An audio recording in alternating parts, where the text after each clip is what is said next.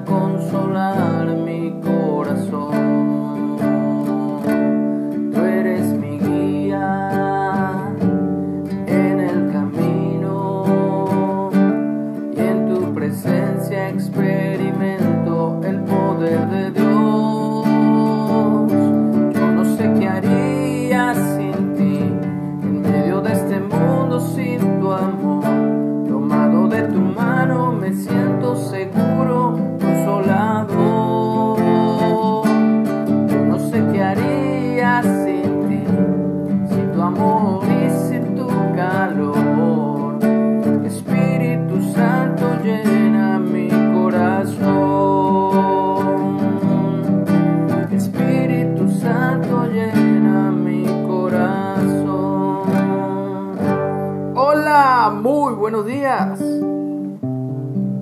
Agradecidos con Dios por un día más de vida que Él nos da. Bendecimos su santo nombre.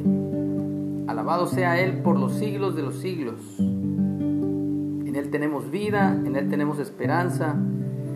De Él depende todo lo que somos.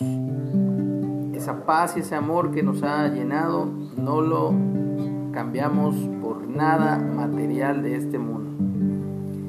Vamos a comenzar una nueva aventura y vamos a empezar con la lectura del libro de Hechos, Hechos de los Apóstoles. Así que ya vimos toda la parte del ministerio de Jesús cuando anduvo entre nosotros, entre la humanidad.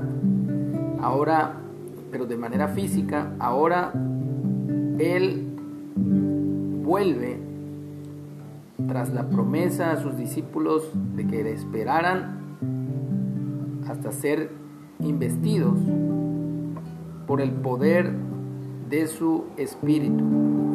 Así que para algunos eruditos Jesús regresó en espíritu y su espíritu es el que nos está atrayendo a Él, al Padre, nos está llevando al Padre, porque Él es el único camino, la verdad y la vida, y nadie llega a Dios, nadie llega al Padre sino solo por Él.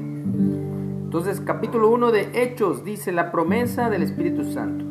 En el primer tratado, oh Teófilo, hablé acerca de todas las cosas que Jesús comenzó a hacer y a enseñar hasta el día en que fue recibido arriba, después de haber dado mandamientos por el Espíritu Santo a los apóstoles que había escogido, a quienes también, después de haber padecido, se presentó vivo con muchas pruebas indudables o indubitables, dice aquí, apareciéndoseles durante 40 días y hablándoles acerca del reino de Dios.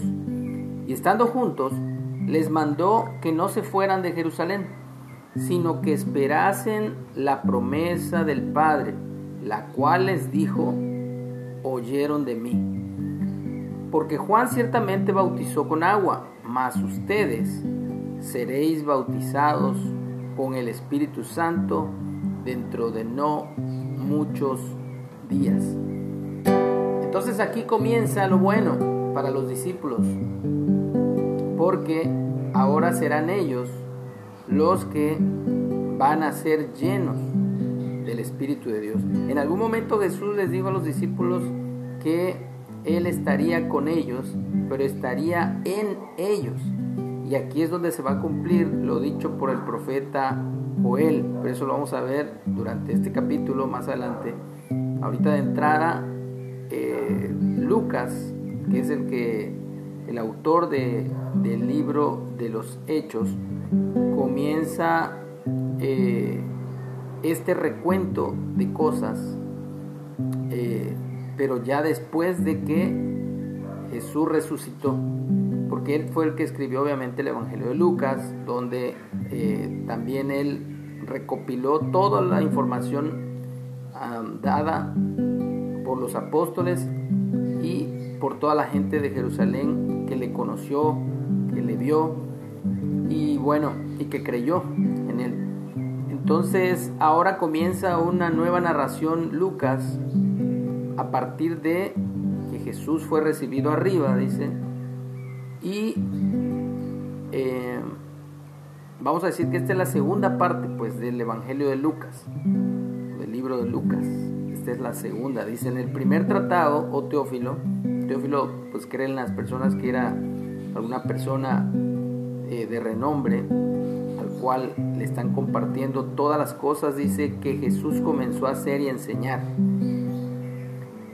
hasta el día que fue recibido arriba. Entonces necesitamos creer que la promesa del Espíritu de Dios no solamente fue para los discípulos de esa generación, sino que también para nosotros hoy día es la promesa del Espíritu Santo. Para nosotros, para nuestros hijos y para todos nuestros descendientes. Así que ciertamente dice, Juan bautizó con agua, mas ustedes seréis bautizados con el Espíritu Santo, que es la promesa del Padre. El Espíritu Santo, para muchos la tercera persona de la Trinidad, para otros es Dios mismo, para otros es Jesús mismo, y sea como sea la interpretación que tú hagas sobre el Espíritu de Dios, sobre el Espíritu Santo o sobre Jesús en Espíritu, necesitamos esa presencia, necesitamos el Espíritu de Dios en nuestras vidas para poder vencer al pecado y para poder caminar en poder como Jesús anduvo, a como anduvieron sus apóstoles. Hoy día lo necesitamos. Así que aquí comienza la aventura. Después de que hemos reconocido que por nosotros mismos no podemos vencer el pecado ni la muerte, pero que el Espíritu de Dios en nuestras vidas, Él ya venció. No es que va a vencer, sino que ya venció. Si tenemos al Espíritu de Dios en nuestras vidas, pues prácticamente somos más que vencedores por medio de aquel que ya venció y nos amó y se entregó a sí mismo para que tú y yo andemos en vida nueva. Por eso decimos,